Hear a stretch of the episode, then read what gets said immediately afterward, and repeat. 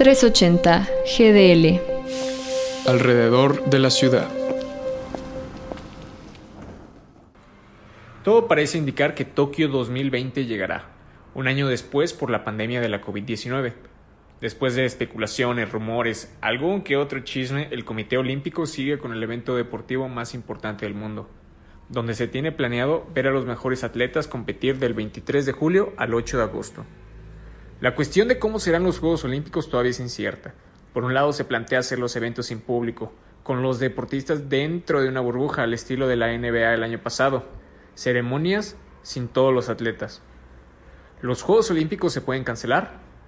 Sí, ya se ha hablado muchas veces de que si este año no se logran, se cancelarán, pero esto solo es la última medida.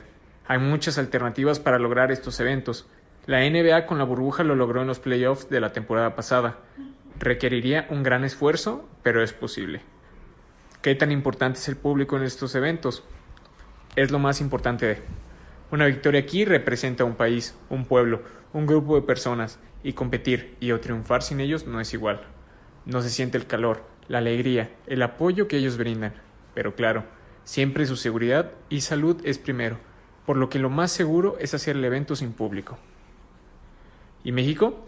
Hoy 14 de febrero, el presidente López Obrador dijo que aquellos atletas que vayan a representar al país tendrán prioridad en la vacunación. Esto para evitar que se contagien, pero no significa que todos los países harán lo mismo o que se deban dejar de lado las medidas de seguridad. Solo queda esperar para poder responder nuestras dudas de los Juegos Olímpicos, de ver cómo el deporte se aferra a la antigua normalidad o solo es absorbido por la nueva, como casi todo a su paso. ¿El deporte resistirá o evolucionará? Soy Sebas Méndez para 380 GDL.